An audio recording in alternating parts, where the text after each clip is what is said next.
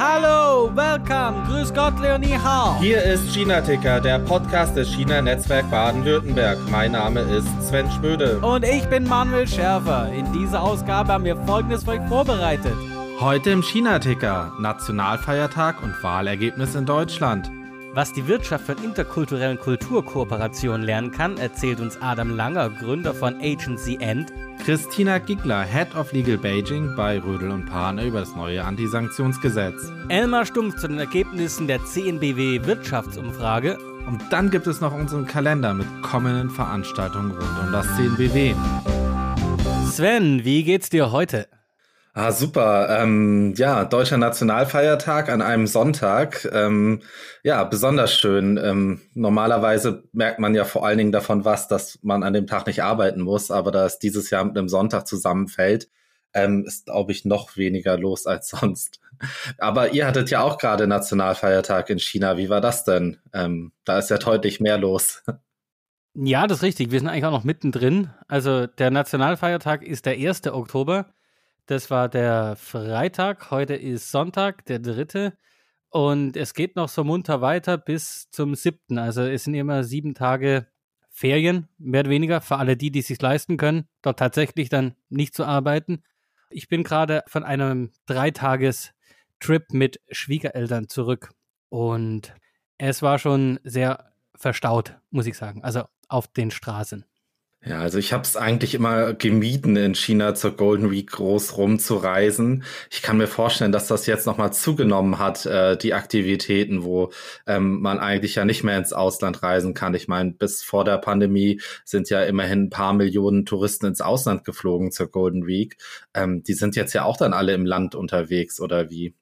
Absolut richtig, ja. Äh, vor allem, weil im Gegensatz zum Frühlingsfest äh, die Golden Week ja jetzt keinen, sagen wir mal, in dem Sinn kulturellen Hintergrund hatte. Da gibt's keine Verpflichtung, jetzt äh, unbedingt die Eltern in der alten Heimat zu besuchen. Das heißt, es war tatsächlich schon so die Reiseferien zum auch gern mal ins Ausland. Und wie du sagst, das ist jetzt alles ähm, ja ta passé, tabu. Also es waren gerade eben Bilder im Fernsehen vom Bund in Shanghai wie wirklich Leute Schulter an Schulter, äh, die Massen sich da, also wirklich wie auf einer dichten Rolltreppe, Rush Hour praktisch auf dem Bund. Nur Menschen, wobei dort, wo wir jetzt waren, wir waren in so einem Wetland äh, Park auf so einer Insel äh, in Shanghai. Da war es jetzt gar nicht so voll. Vielleicht ist es einfach nicht spannend genug, aber wir standen auch ähm, lang genug im Stau in den Tunnel, der da auf die Insel führt. Vielleicht äh, haben da einfach Leute das Nadelöhr gemieden und sind dann umgedreht und zum Bund. Das kann natürlich gut sein. Wie ist es denn zurzeit bei euch? Kann man denn zwischen den Provinzen zurzeit reisen? Oder sind die Leute dann in Shanghai, dass die eigentlich gar nicht wirklich rauskommen und deswegen alle zum Bund gegangen sind, um wenigstens ein bisschen an der frischen Luft zu sein? Im Prinzip kann man schon zwischen den Provinzen reisen. Wir sind jetzt ja auch aus Jiangsu nach Shanghai. Im Hotel äh, werden sie immer ganz hellhörig, vor allem wenn sie einen Ausländer sehen. So nach dem Motto, ha, sind sie jetzt gerade erst äh, aus dem Ausland gekommen? Nee, ich bin nur ganz lang hier. Äh, ja, und haben sie einen Nachweis, dass sie auch in Quarantäne waren? Ja, ich stehe vor ihnen. Aber sonst, im Prinzip ist eigentlich äh, alles schon möglich. Und es sind gerade die Hotspots, also die, wo die Leute auch sonst immer hinreisen, wenn sie Inlandsreisen machen, die jetzt gerade überfüllt sind. Ja, also dann doch irgendwie ähm, same business wie jedes Jahr, ne? Ja, mal schauen, was dann dabei rauskommt. Ich meine, jetzt, wo, wo die meisten Firmen sowieso stillstehen, weil sie keinen Strom mehr äh, kriegen, kann man ja ein bisschen rumreißen, wenn sie dann anschließend wieder Strom haben, aber alle Mitarbeiter in Quarantäne sind, weil sie irgendwo äh, in der Nähe eines Ausbruchs waren, dann, äh, dann wäre das auch gut für den, fürs Klima, glaube ich. Ja, da erwähnst du natürlich gleich ähm, ja zwei interessante Punkte. Ich meine, das mit dem Corona, mit dem Covid-Pandemie, das äh, freut mich einerseits zu hören, dass bei euch die Regeln noch so streng verfolgt werden und der Traum von Zero Covid wenigstens in China noch lebt. Hier hat man wirklich das Gefühl mittlerweile, dass die Leute und eigentlich auch alle aufgegeben haben. Also es wird nicht mehr so wirklich kontrolliert. Demnächst werden auch die gratis äh, Bürgertests eingestellt ähm, ja, wird auf jeden Fall spannend, wie das hier im Winter weitergeht. Da kann man uns, glaube ich, nur allen die Daumen drücken und euch in China, dass da jetzt diese Massenaufläufe nicht zu Neuausbrüchen führen. Und ja, das, was du erzählst mit dem, dem Strom, was hat es denn damit auf sich? Ja, das hat so vor drei Wochen angefangen. Da gab es die ersten Meldungen in manchen so ähm, ja, WeChat-Gruppen und so, von wegen, dass plötzlich der Strom in manchen Betrieben weg war. Da wurde hin und her gerätselt, weil es gab jetzt keine wirklich offizielle Verlautbarung. Es ist früher schon passiert. Also ich erinnere mich ganz genau, dass ich letztes Jahr, meine ich, war ich bei einem sehr großen bekannten deutschen Unternehmen und Produktion lief und so, aber es war verdammt heiß in dieser äh, Produktion. Und ich habe dann gefragt, sag mal, weil ich es aber, es hat ja über 30 Grad hier drin. Ja, Klimaanlage äh, darf nicht laufen, weil uns, äh, wir haben Stromrationierung. Ich so, mhm. Ja, ja, das sei immer wieder im Sommer wegen CO2 oder Stromverbrauchsquoten und ja, gehen sie dann meistens recht fröhlich in den Januar und ja, ja, bis zum August, dann merkt man dann, oh, oh ähm, jetzt haben wir eigentlich schon alles verfrühstückt. Jetzt, jetzt müssen wir mal ein bisschen schwitzen. Dann kam die Geschichte, ja, es könnte jetzt aber auch daran liegen, dass man, ähm, dass man ja Australien boykottiert äh, wegen Kohle. Also man kauft keine australische Kohle mehr und Australien ist ja einer der, wenn nicht der größte Kohleproduzent überhaupt weltweit und bekanntlicherweise verfeuert ja China jede Menge Kohle, um Strom zu produzieren.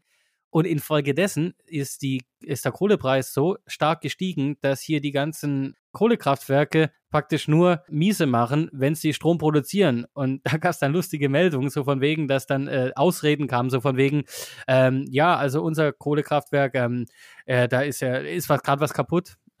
ist irgendwas ausgefallen. Äh, Wartungsarbeit ähm, äh, muss mal wieder durchgewischt werden, können gerade leider nicht produzieren und also gibt es alle möglichen Erklärungen. Die ist jetzt sehr plausibel und die wird auch zurzeit jetzt so seit anderthalb Wochen überall verkauft. Das bringt mich so ein bisschen darauf, was gerade bei uns in Deutschland läuft. Wir haben jetzt die Wahlen, ähm, die Bundestagswahlen sind eine Woche her und jetzt laufen die oder starten die Koalitionsverhandlungen. Ich glaube, das wird auch bei uns ein großes Thema sein. Ähm, ja, reglementiert man dann den Stromverbrauch oder regelt man es über die Preise? Und wenn ja, wie stark? Also ähm, da bin ich gespannt, wie, wie, das bei uns läuft. Also ich hoffe nicht, dass dann hier die äh, Produktion stillsteht, weil man eine Quota überschritten hat. Soweit wird es nicht kommen. Aber stehen hier auf jeden Fall auch spannende Zeiten bevor, wie sich es politisch entwickelt. Wie ist denn da so die Sicht bei euch in China ähm, unter euch Expats? Was habt ihr da so mitbekommen? Also wir haben mitbekommen, dass äh, es eine Bundestagswahl gab. In den ganzen Chatgruppen jetzt die letzten zwei Wochen hauptsächlich ging es um den Strom. Bundestagswahl war jetzt eigentlich bis auf ein paar blöde Memes und Kommentare und kein Thema. Ja, also überraschenderweise ist das, glaube ich, hier gar nicht so anders, weil man einfach noch gar nicht weiß, was rauskommt. Also die Sondierungsgespräche haben ja gerade erst gestartet. Also Koalitionsverhandlungen sind, glaube ich, sogar noch ein äh, bisschen weit weg. Eigentlich ist es gerade nur ganz, ganz viel Spekulation und äh, man weiß auch noch gar nicht, was kommt.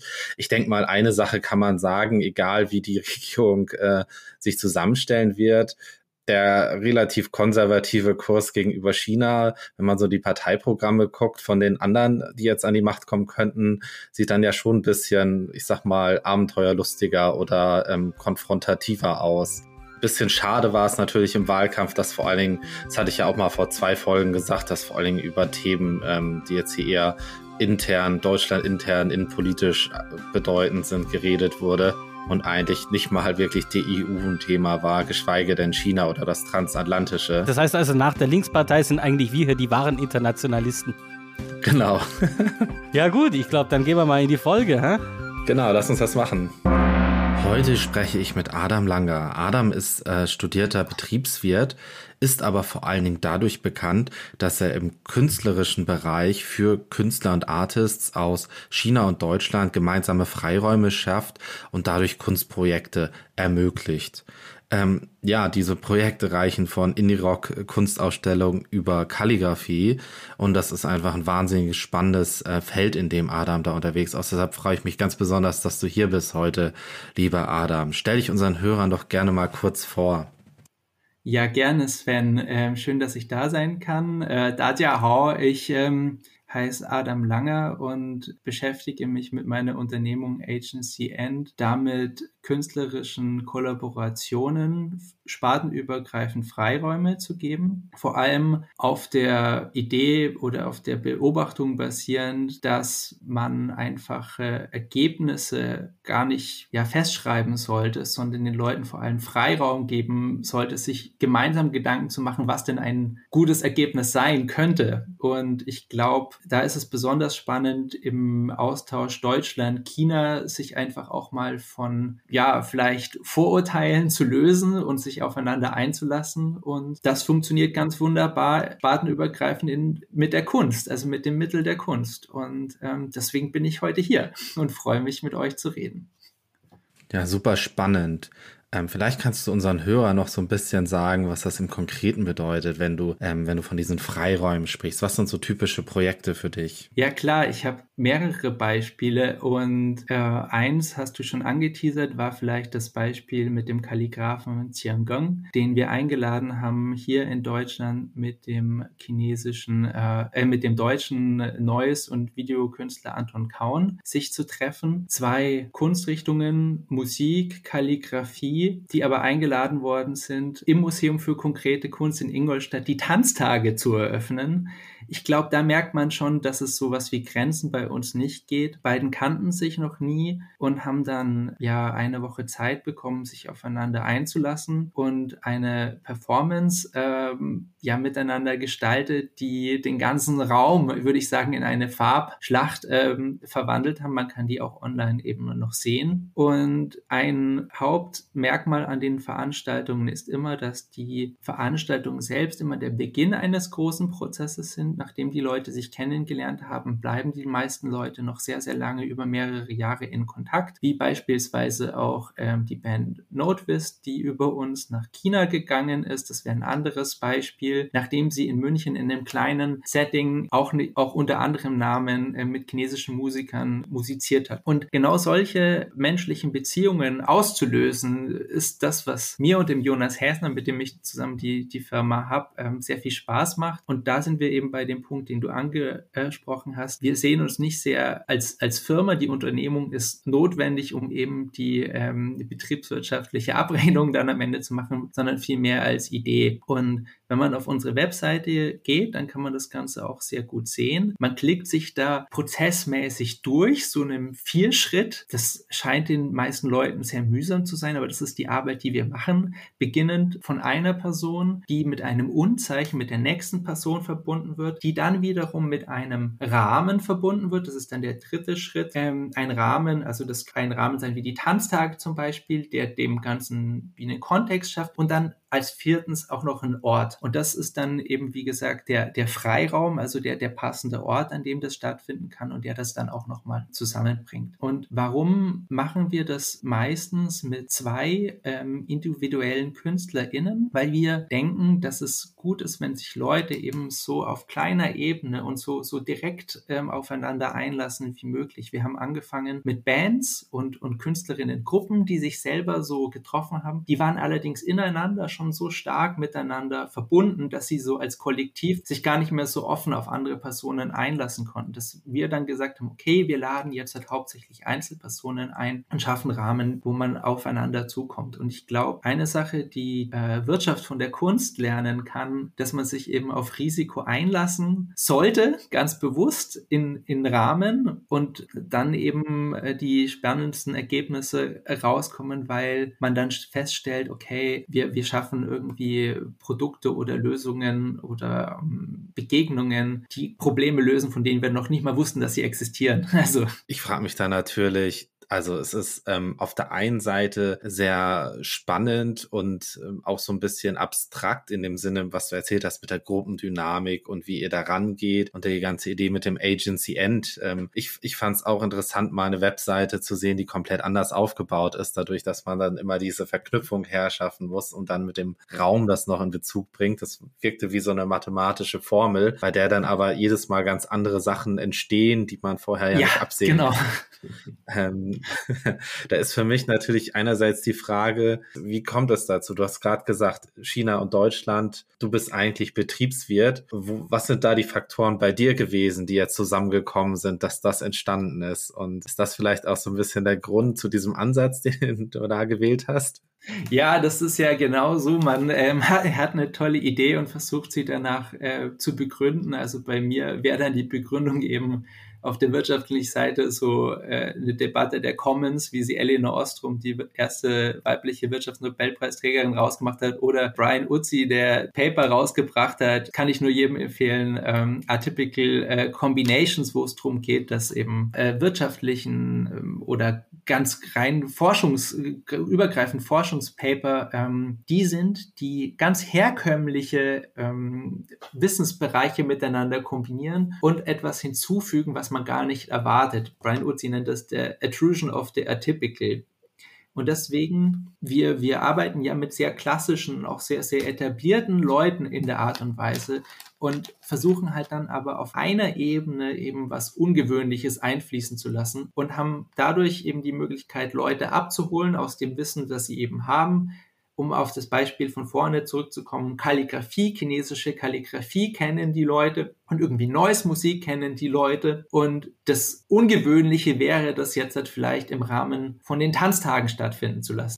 Das hört sich super spannend an und nach einem wirklichen Ereignis, Adam. Aber natürlich für die Zuschauer und für die Teilnehmer ähm, ist da natürlich auch eine große Unbekannte dabei und Sie wissen wahrscheinlich auch nicht, was Sie erwartet vorher, oder? Dafür sind eben auch unsere Veranstaltungen da, dass wir eben die Leute mit einer Begeisterung mitnehmen, zwei Leute, die sich nicht kennen, aufeinander prallen lassen. Und die Hoffnung ist bei uns, dass die Leute merken, wir können uns auf Risiko einlassen, wir können uns einfach auch mal gehen lassen, wir können uns auch mal selber feiern. Vielleicht in Berlin hat es ganz gut geklappt. Es gibt in Berlin einen Raum, wo ich jeden nur einladen kann, den mal zu besuchen. Das ist der Sea Space von ähm, Katja Hellkötter und Jan Siefke in Berlin-Weißensee wo der Kalligraph ähm, ein riesen Wandgemälde äh, hinterlassen hat in einem Raum, wo man dann also wirklich physisch in den Raum reingehen kann und sich im Kunstwerk austauschen kann und das funktioniert ganz toll. Also da fanden jetzt gerade Teehäuser statt, das Pop-up Teehaus, wo dann Leute aus Indien dann über ihre Kunst geredet haben und ich glaube, darum geht's ja auch, wenn man sich jetzt mit China sozusagen beschäftigt, äh, dass man auch irgendwie die Freiheit sich selber rausnimmt, zu sagen, das, was wir jetzt mit China machen, hat ja einen globaleren Kontext und kann auch sozusagen spannend sein für andere internationale Beziehungen. Also man hat ja viel China-Wissen so über die Jahre angesammelt. Also da bin ich ähm, ja ein Teil von der Community, äh, die diesen Podcast vielleicht hört, die das aber sehr stark auf China eben ähm, bezieht und genauso wie wir jetzt sagen, wir sind jetzt keine China-Agentur, möchte ich mit meiner Unternehmung oder mit meinen Gedanken auch eben die Leute dazu anregen, zu sagen, einen Schritt zurück zu tun, äh, zurück zu, zu gehen und dann eben zu sagen, hey, ähm, was haben wir denn aus China oder in der Arbeit mit China gelernt? Gerade auch was zum Beispiel dieses Thema Unsicherheiten aushalten angeht, das Arbeiten über die Distanz, das Arbeiten mit fremden Kulturkreisen. Was kann man denn daraus mitnehmen? Und ich glaube, das ist ja auch ein ganz spannendes Thema jetzt halt gerade. Das wäre so vielleicht das Thema, was ich noch gerne anschneiden würde. Aktuelle Situation mit, mit China. Also unsere Arbeit ist ja gerade auch nicht besonders einfach durch Covid und auch durch andere ähm, vielleicht sagen wir mal so, äh, Schwierigkeiten, die jetzt halt auch, gerade auch im wirtschaftlichen Bereich es schwierig machen, Leute von A nach B zu, zu senden. Viele Austauschprogramme sind auch eingestellt worden. Aber da möchte ich einfach sagen, äh, dass Kunst und Kultur, ich glaube, der Bereich sind, der immer noch wächst was, was die Neugier angeht oder was das gegenseitige Lernen angeht. Das finde ich einen wirklich schönen Gedanken. Was würdest du denn sagen, kann die Wirtschaft von Kunst und Kultur mitnehmen, aber auch vielleicht, ähm, was kann jeder Einzelne für sich und die Welt mitnehmen. Meine Hoffnung ist, dass Leute im äh, ja, Zusammentreffen mit fremden Kulturen sich so weit öffnen, dass man auf einer persönlichen Art und Weise ohne Vorurteile miteinander über die Zukunft nachdenkt und da auch eben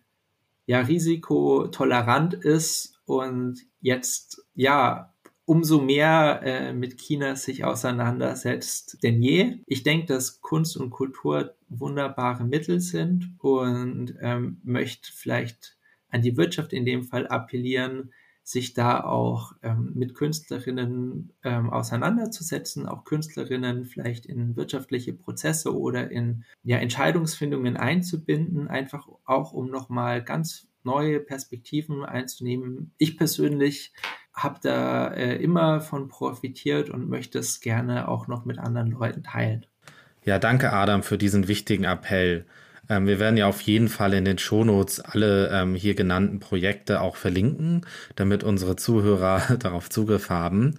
Wie schaut es denn in den nächsten Wochen, Monaten aus? Was hast du geplant? Gibt es besondere Veranstaltungen ähm, von dir, die man in nächster Zeit besuchen kann?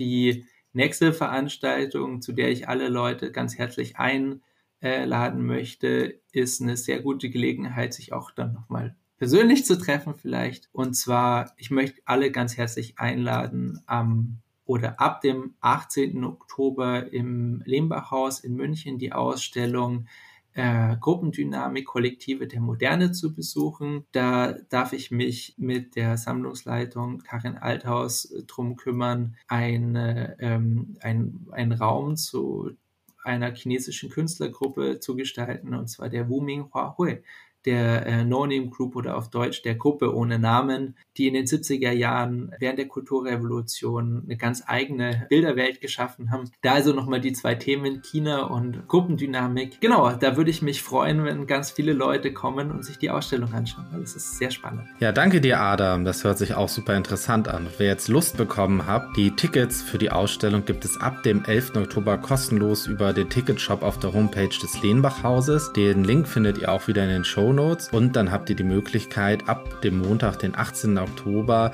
ab 16 Uhr die Ausstellung zu besichtigen. Vielen Dank dir, Adam, und alles Gute. Ich bin mir sicher, wir werden auch in Zukunft über deine spannenden Projekte hier im China-Ticker berichten. Christina Giegler, Rechtsanwältin und Senior Associate der Unternehmens-, Steuer- und Rechtsberatungsgesellschaft Rödel und Partner, wo sie das Legal Team in Peking leitet, seit vielen Jahren in China aktiv, Sie befasst sich maßgeblich mit Gesellschaftsrecht, dem Arbeits- und Vertragsrecht, hilft Firmen beim Markteintritt in China. Mitte Juli hat sie im 10BW Erfahrungsschatz über Inhalt, Auswirkungen und Empfehlungen des neuen Anti-Foreign Sanction Law berichtet. Und ich freue mich über die Gelegenheit, hier nun die Unterhaltung fortzusetzen. Christina Giegler, herzlich willkommen im China-Ticker. Vielen Dank. Ja, ich freue mich auch total dabei zu sein. Ich finde, das ist ein wundervolles Format und ähm, genau, ich freue mich darauf. Liebe Frau Gegler, können Sie das neue Anti-Foreign Sanction Law, also sinngemäß Gesetz gegen ausländische Sanktionen, in einem Satz beschreiben? Ja, sehr gerne. Und zwar ähm, das chinesische Antisanktionsgesetz, das am 10. Juni 2021 verkündet wurde und auch sofort in Kraft trat, ähm, schafft erstmals eine Rechtsgrundlage für China mittels eigener Sanktionen auf ausländische Sanktionen oder Gegenmaßnahmen zu reagieren. Das heißt also, zuvor gab es keine Möglichkeit oder ist es jetzt ein Regularium, das da einen klaren Plan vorzeichnet, eine Vorgehensweise? Genau, also es gab quasi ähm, vorher schon gewisse Maßnahmen seitens China, ähm, zum Beispiel gab es auch diese ähm, Unreliable Entity List ähm, und auch andere Maßnahmen. Es gab auch schon Sanktionen ähm, gegen diverse ähm, Individuen oder auch Organisationen. Allerdings gab es quasi bisher keine wirkliche ähm, Rechtsgrundlage dafür, also kein, kein Gesetz, auf Basis dessen äh, China das gemacht hat. Das heißt, jetzt mit dem neuen Antisanktionsgesetz besteht quasi so eine Rechtsgrundlage, ähm, eben solche ähm, Sanktionen vorzunehmen. Gegen wen richtet sich dieses Gesetz jetzt? Wer ist denn potenziell direkt betroffen davon? Das Gesetz richtet sich ähm, sowohl gegen ausländische Staaten als auch gegen ähm, Privatpersonen oder Organisationen, Unternehmen, Ähm, das heißt, wenn jetzt ein ausländischer Staat aus der Sicht Chinas ähm, chinesische Bürger oder Organisationen diskriminiert oder anderweitige restriktive Maßnahmen ergreift oder sich vor allem in, in Chinas innere Angelegenheiten einmischt, dann kann man eben ähm, von solchen äh, Gegensanktionen von China betroffen sein. Und Personen und Organisationen trifft es dann, wenn diese halt direkt ähm, an der Entwicklung, Entscheidungsfindung oder eben an der Durchführung von solchen Maßnahmen gegen China beteiligt sind. Und dann kann es eben sein, dass man auf so eine ähm, Sanktionsliste kommt, äh, das ist die sogenannte Liste der Gegenmaßnahmen. Ähm, genau, und dann, ähm, was eben auch noch speziell ist, dass eben man nicht nur direkt als Person oder Organisation betroffen sein kann, sondern auch indirekt. Ähm, da gibt's dann so eine Liste, die im Gesetz genannt ist von Personen oder Organisationen, die auch indirekt betroffen werden können. Zum Beispiel sind es ähm, die Ehepartner oder unmittelbare Familienangehörige von eben direkt betroffenen Personen ähm, oder auch Organisationen, in denen so eine direkt betroffene Person zum Beispiel als leitender Angestellter arbeitet und so weiter. Das ist ja dann schon ein recht weites Feld eigentlich. Da wäre es jetzt interessant, mal nochmal zur, zur Frage der Rechtsgrundlage zu kommen, wann das Ganze äh, praktisch dann äh, Wirkung zeigt. Und da haben Sie im äh, Erfahrungsschatz damals ausgeführt, und ich zitiere jetzt, wenn ein ausländischer Staat unter verschiedenen Vorwänden oder in Übereinstimmung mit seinen eigenen Gesetzen China begrenzt oder unterdrückt. Jetzt lassen wir mal beiseite, was eine Begrenzung oder Unterdrückung Chinas alles bedeuten kann. Kann diese Rechtsgrundlage ausländische Firmen in das Dilemma bringen, mit der Befolgung von Gesetzen des eigenen Staates zwangsläufig Gesetze der Fahrer China zu verletzen und äh, vis-à-vis? -vis. Ja, grundsätzlich ja. Das ist quasi genau der Punkt. Ähm, also das ähm, chinesische Antisanktionsgesetz sieht eben vor, dass keine Organisation oder Einzelperson äh, Maßnahmen umsetzen oder bei der Umsetzung helfen darf, die von anderen Ländern gegen eben chinesische Bürger oder Organisationen ergriffen wurden. Das Besondere vielleicht an dem chinesischen Antisanktionsgesetz ist auch, dass Zuwiderhandelnde sogar vor einem Volksgericht in China auf Schadensersatz verklagt werden können Theoretisch kann es auch rein ausländische Firmen ähm, oder jetzt Privatpersonen ohne, ohne Standort, ohne in China vor Ort zu sein, betreffen. Mm, man muss aber auch dazu sagen, also dass es einfach in Anbetracht der rechtlichen Hindernisse, die halt mit Durchsetzung von so einem chinesischen Urteil im Ausland zusammenhängen, ist die tatsächliche Bedrohung dann ähm, relativ gering für jetzt Firmen, die nicht wirklich vor Ort in China sind. Ähm, ausländisch investierte Firmen kann es aber auf jeden Fall ähm, treffen. Die haben ja ähm, quasi einen Standort in China. Wie wäre es dann jetzt zum Beispiel mit Geschäftspartnern dieser Firmen? Also die jetzt, äh, da sie keinen Standort in China haben, sagen wir mal, relativ sicher sind, aber Geschäftspartner von denen, die in China aktiv sind, können die praktisch dann unmittelbar in Haftung genommen werden, nur wegen dieser äh, Geschäftsbeziehung? Ähm, das ist eine gute Frage. Das Gesetz ist da leider relativ offen. Das wird ähm, da nicht so genau ähm, erklärt. Ausschließen kann man es nicht. Ähm, derzeit äh, kann man das noch schwer einschätzen, weil das Gesetz ja noch relativ neu ist und ähm, auf Basis dessen äh, oder jetzt auf, also wirklich konkret in dem Fall ähm, wüsste ich jetzt nicht, dass es so, so einen Fall schon gibt.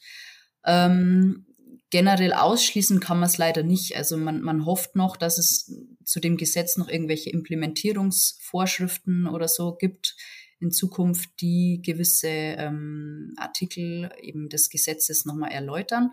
Aber derzeit ist es leider einfach relativ weit gefasst, so dass man da im Einzelnen nicht wirklich ähm, genau eine eigene, Be also Beurteilung kann man immer abgeben, aber eine Einschätzung auf Basis von jetzt Fällen, die es schon gibt, ist natürlich schwierig.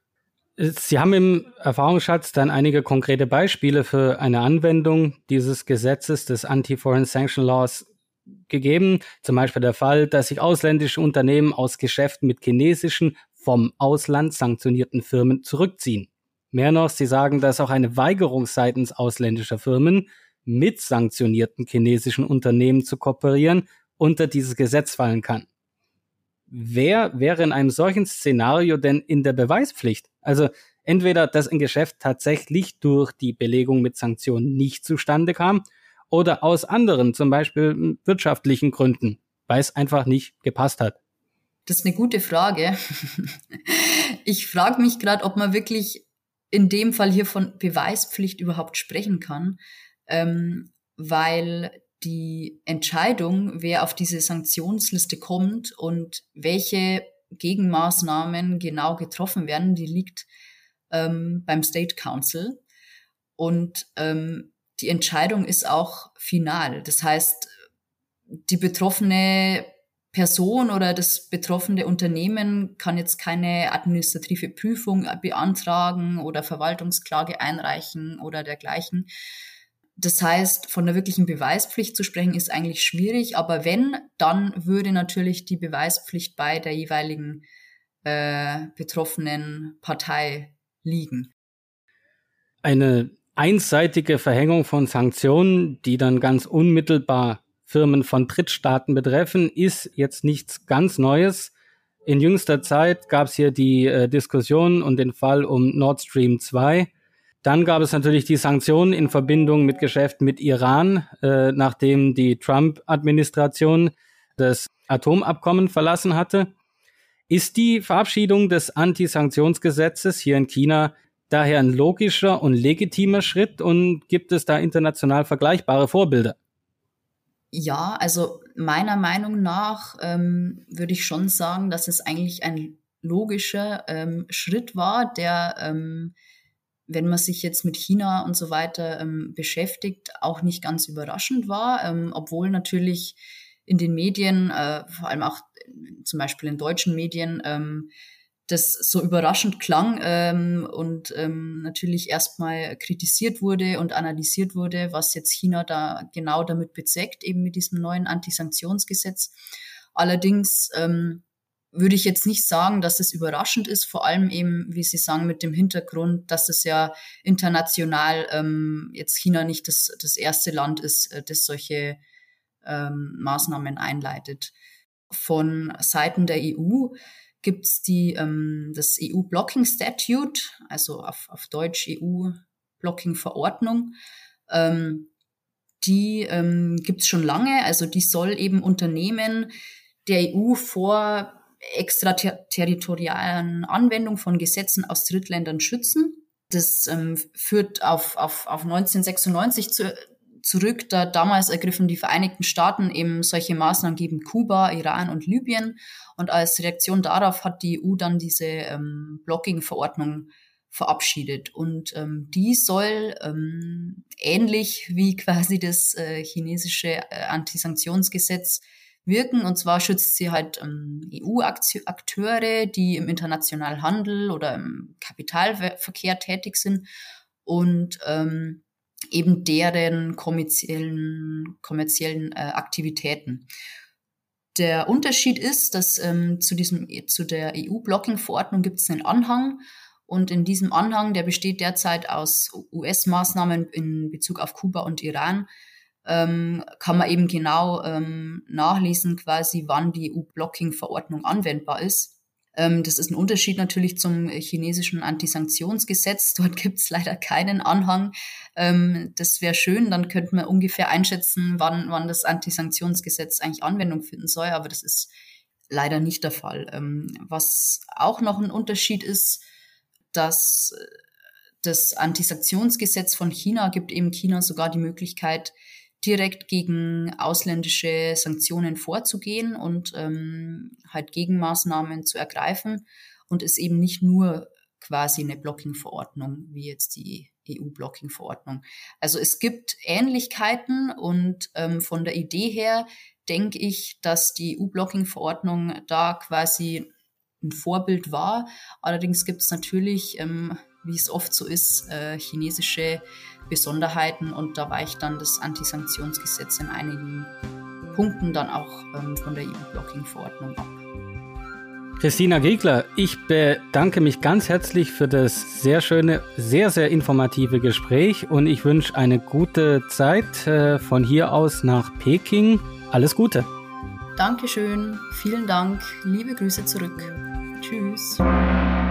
Ich begrüße jetzt unseren Vorstandsvorsitzenden Elmar Stumpf und wir sprechen nun über die Umfrage wirtschaftliche Zusammenarbeit mit China in 2021. Das war eine Umfrage von CNBW in Zusammenarbeit mit PwC. Elmar, was kannst du uns über den Hintergrund dieser Umfrage erzählen? Wie ist das entstanden, diese Kooperation? Und wann hat das stattgefunden? Ja, sehr gerne. Hallo Manuel erstmal und ein herzliches Willkommen auch zu unseren Hörern. Ähm, wir hatten uns zusammengesetzt, nicht nur mit äh, PwC, äh, sondern auch mit dem Ministerium für Wirtschaft, Arbeit und Tourismus in Baden-Württemberg, was die Umfrage dankenswerterweise auch unterstützt hat. Und haben uns überlegt, dass wir eigentlich mal wissen wollen, wie sehen denn deutsche Unternehmen jetzt ihre Zusammenarbeit mit China? Äh, was sind so die Einflüsse? Was hat sich jetzt vielleicht auch durch Covid geändert? Und solche Themen haben wir dann abgefragt. Zunächst einmal in einer Online-Umfrage, wo circa 150 Beantwortungen stattgefunden haben, aber auch dann nochmal in circa elf Experteninterviews, die wir dann mit entweder Geschäftsführern oder China-Verantwortlichen mittlerer und größerer Unternehmen durchgeführt haben. Wir haben das gemacht Anfang des Jahres, also angefangen haben wir im Dezember noch 2020 und dann haben wir die ganzen Umfragen und so weiter, bis das wir alles durchführen könnten. Das hat gedauert bis Ende März, Anfang April diesen Jahres.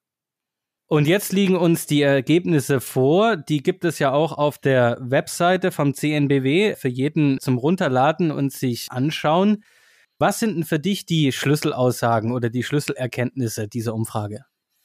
Ja, Manuel, für uns war das eigentlich sehr spannend, wie wichtig äh, China gesehen wird von den deutschen Unternehmen, von den baden-württembergischen Unternehmen und wie wichtig China auch zukünftig gesehen wird.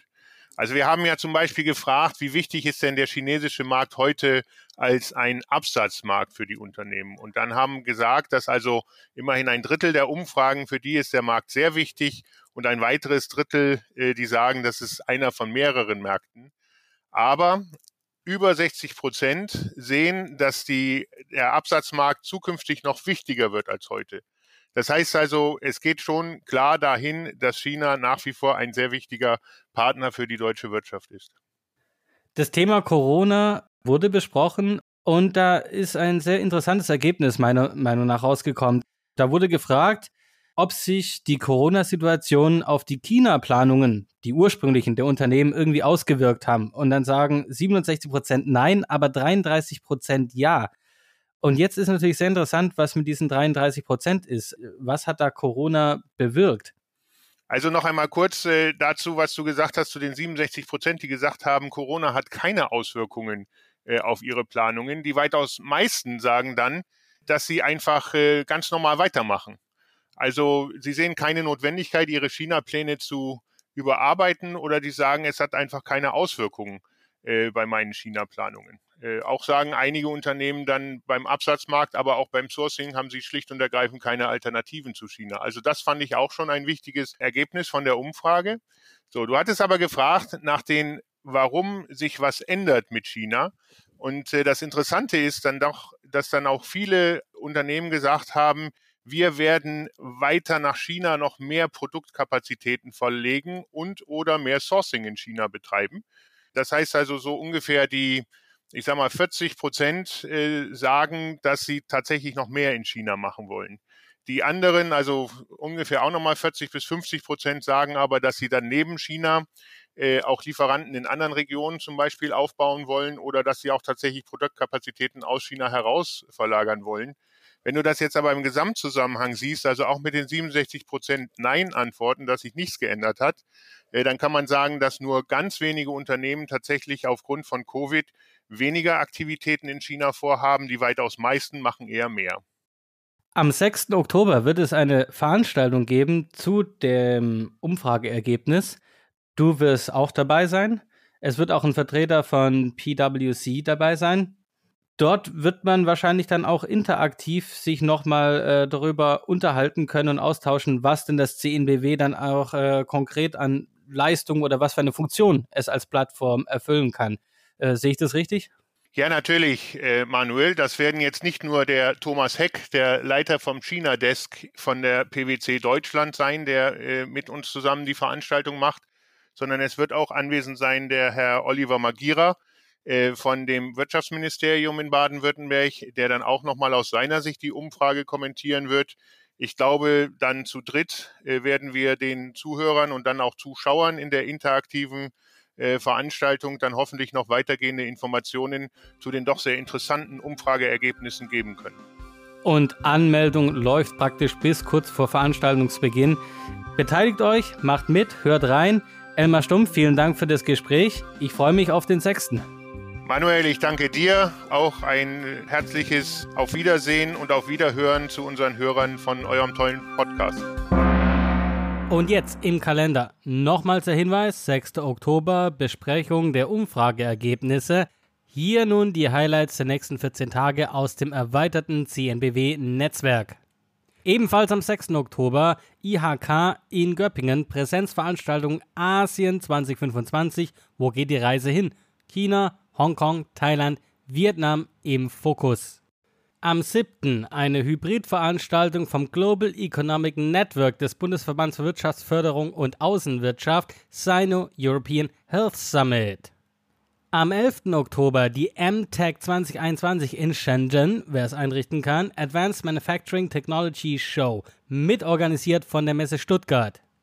Und ebenfalls in China, andere Ecke, Hebei-Provinz, Organisator ist auch wieder die Messe Stuttgart Education Plus International Summit and Exhibition for Applied Education and TVET. Das ist am 13. Ebenfalls am 13. die Konrad-Adenauer-Stiftung mit China, der Hegemon, eine geopolitische Einordnung in Karlsruhe.